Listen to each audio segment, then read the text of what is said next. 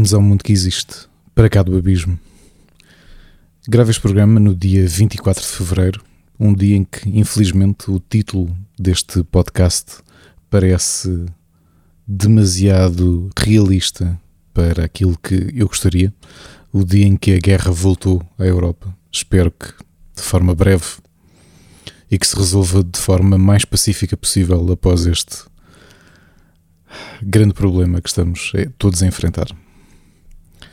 Posto isto e falando deste 14 episódio do Para Cá do Abismo, um episódio que eu delineei inicialmente como algo diferente.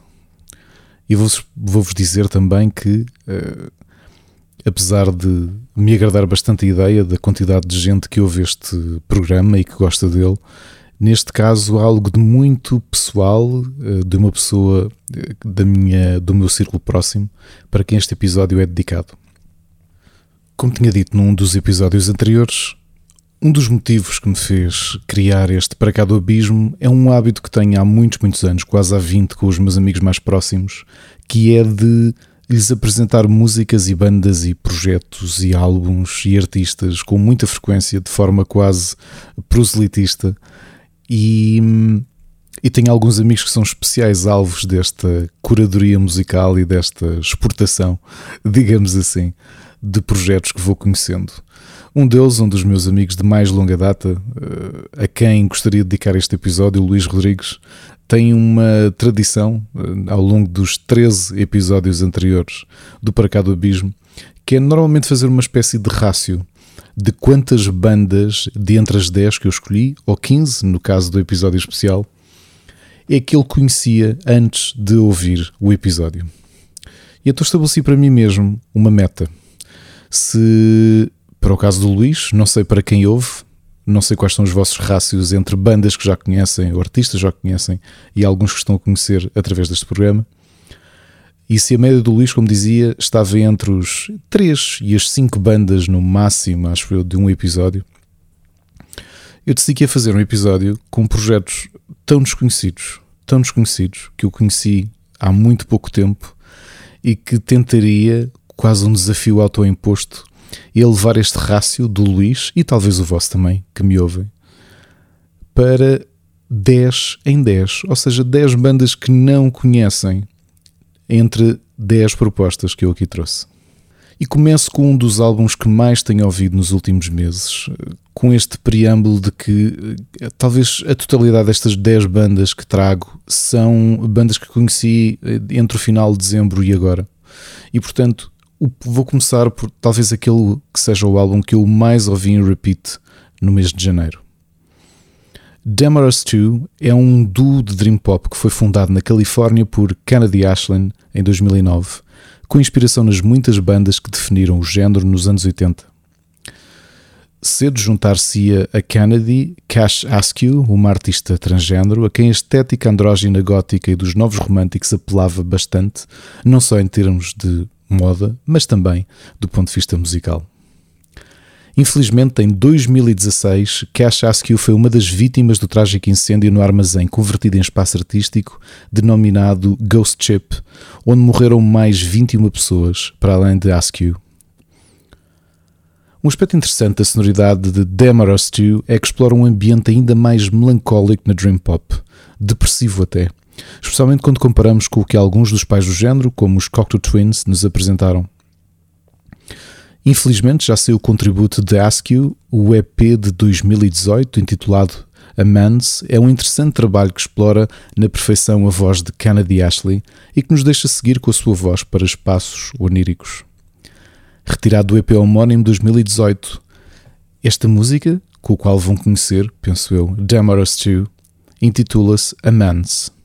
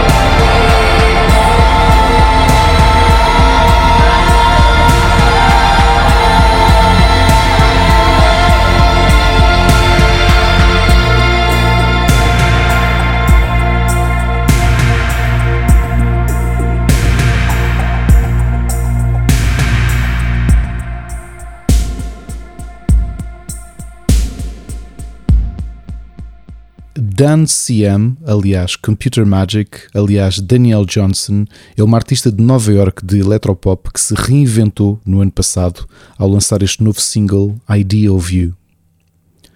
A sua synth pop espacial, contemporânea, com lives de ambiente sonoro da década de 80, confere-lhe uma identidade única neste revivalismo pelos géneros que ficaram em voga na penúltima década do século passado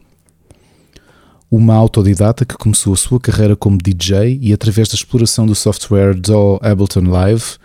começou a desenvolver as suas músicas no seu quarto com um portátil. Justificando a mudança de nome artístico que a acompanhou desde 2010, ao dizer que ela própria mudou muito entre os seus primórdios de compor quase às cegas, ainda sob o nome Computer Magic, essas composições, uh, criadas no seu computador, são muito diferentes da artista que Daniel Johnson agora é e de intitular-se Dance CM. Talvez seja reflexo dos acontecimentos dos últimos anos, mas este último álbum, intitulado The Absurdity of Human Existence de 2021, de onde retiramos Idea of You, mostra que Dance CM, ao contrário de Computer Magic, é também mais introspectiva e emocional na forma como desenvolve o seu eletropop.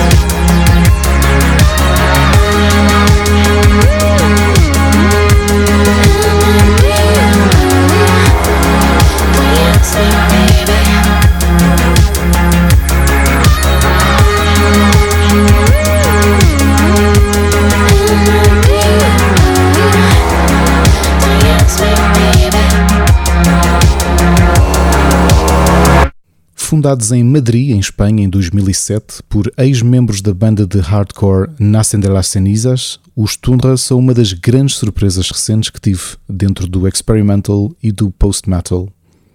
Formados por Alberto Tocados no baixo e teclas, Alex Pérez na bateria e piano, David Lopes na guitarra e teclas e Esteban Jiménez Giron na guitarra,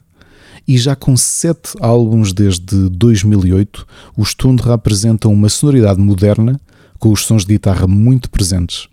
criando um ambiente introspectivo, ainda que extremamente técnico. Há quem refira este último álbum, Hex, como uma representação da capacidade e criatividade de Esteban Giron, e eu dificilmente os vou contrariar nessas afirmações. Uma banda de instrumentais como os Tundra, que têm muito da sua sonoridade assente nas melodias de guitarra, em longas músicas que demonstram o seu experimentalismo, mas também que deverão ser uma banda de post-metal a ter atenção no futuro. Esta música com a qual vão conhecer os nossos vizinhos de Madrid, os Tundra, é retirado do seu recém-lançado lançado álbum Hex de 2022 e esta é a primeira música a que abre o álbum e intitula-se El Odio, parte 1.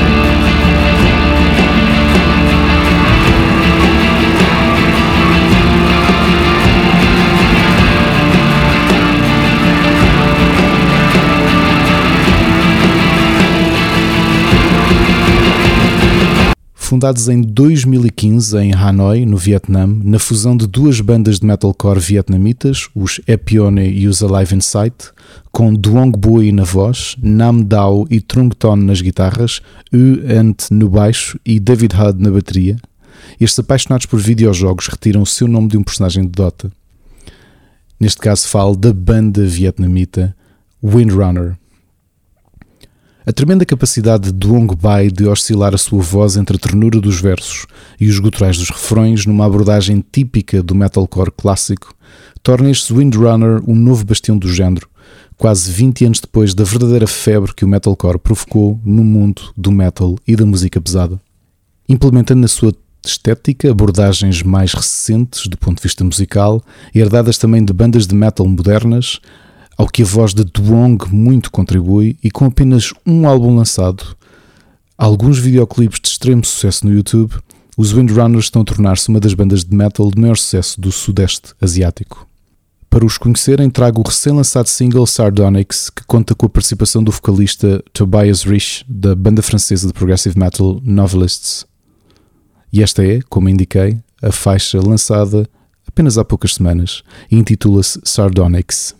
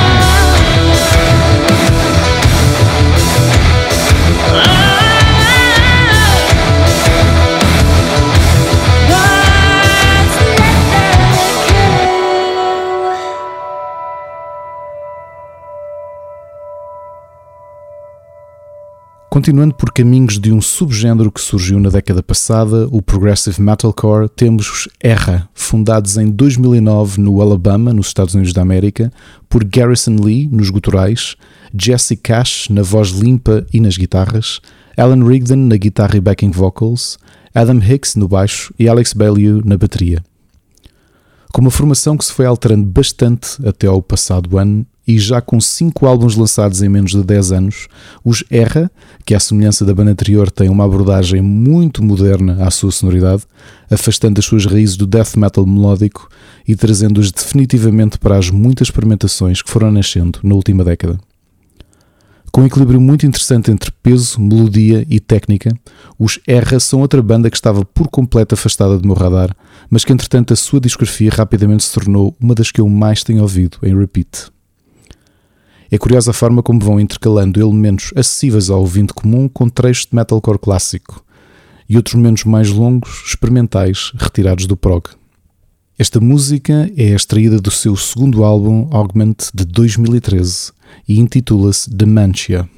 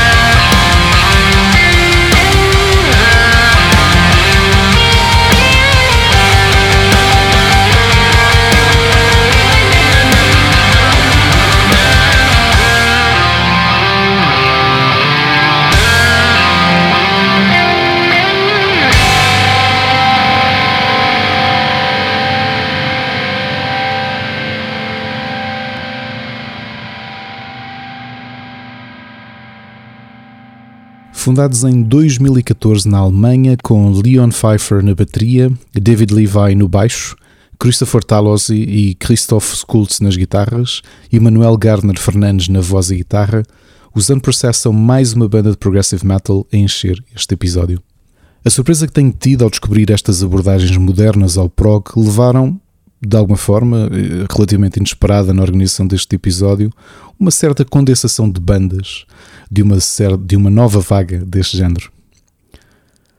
Mais conhecidos globalmente que as outras bandas que aqui falei antes, muito graças a Manuel Garner Fernandes, um dos guitarristas virtuosos da nova geração, com maior reconhecimento mediático, sendo um dos novos Guitar Heroes destes, eh, das bandas mais jovens, trazendo elementos clássicos do metal para a sua guitarra, mas também mesclado com soul, funk, jazz e fusão, tornando-o técnico e melodicamente um dos mais interessantes guitarristas recém-surgidos. Com ligeiras incursões para momentos de quase pop nas suas músicas, os Unprocessed gozam já de uma grande notoriedade e respeito do público do prog metal, sentindo-se o seu crescimento e maturação enquanto banda ao longo dos seus já quatro álbuns. Retirado do single homónimo de 2021, Portrait, esta é uma das melhores formas de conhecerem ou perceberem o porquê do sucesso de Manuel Garner Fernandes e dos seus Unprocessed.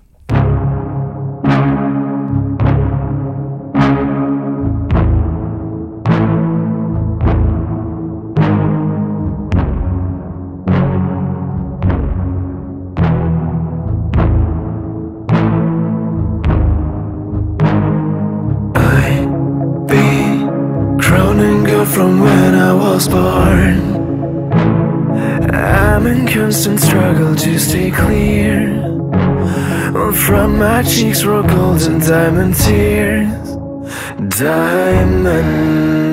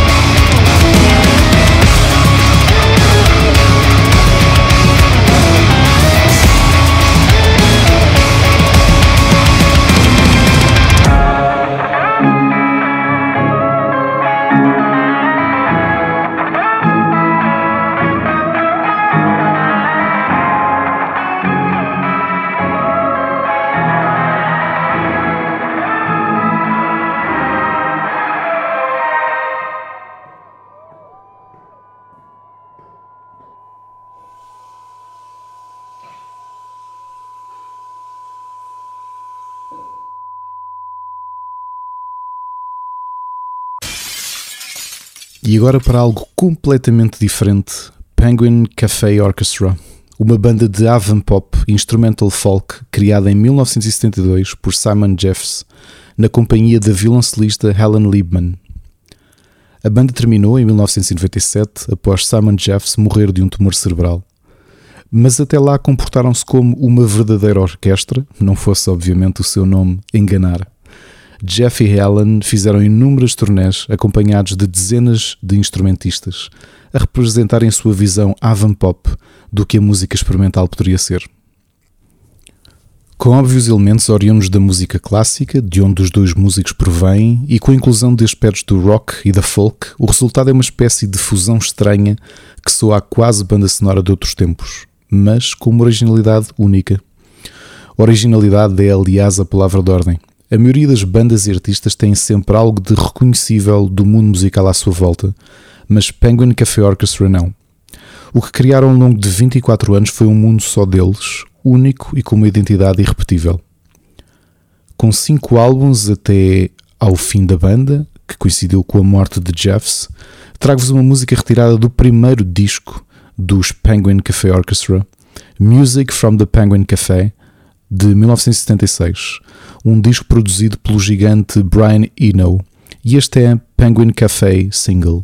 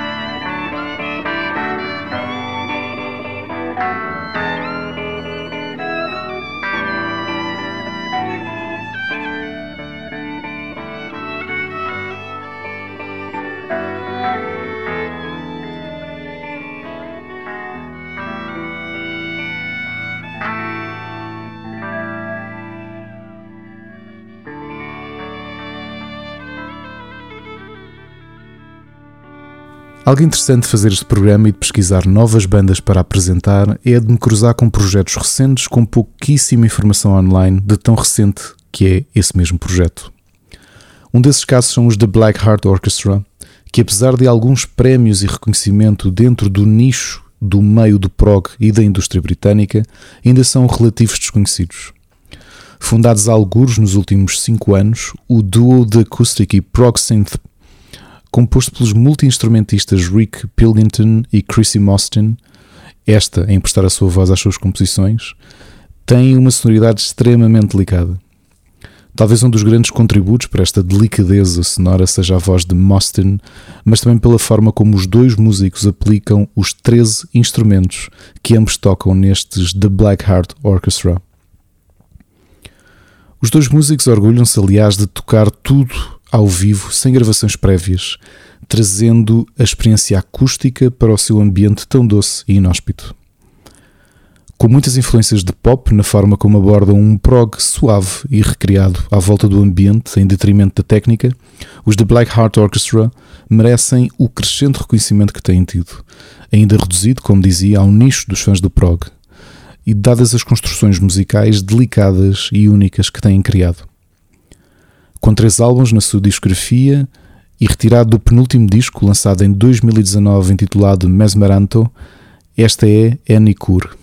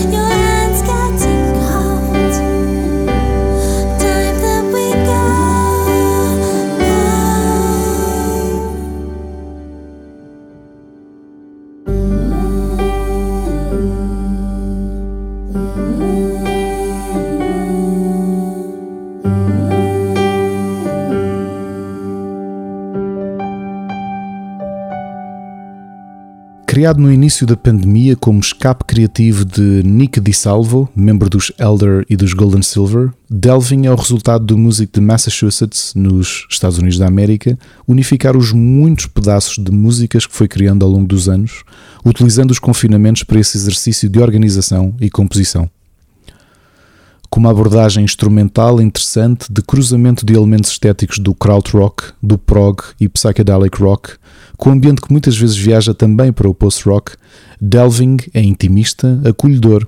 e é provavelmente o disco que eu mais me arrependo de não ter conhecido no ano passado, porque quase garantidamente entraria no meu top de álbuns favoritos. Apesar das influências que Dissalvo apresenta de géneros que tiveram seu apogeu nos anos 70, a introdução de sintetizadores modernos e a forma como as músicas se vão desenrolando demonstram uma modernidade distante das suas inspirações originais. Retirado do primeiro e único álbum deste projeto a solo de Nick Dissalvo, lançado em 2021, intitulado Hirschbrunnen, esta é The Reflecting Pool.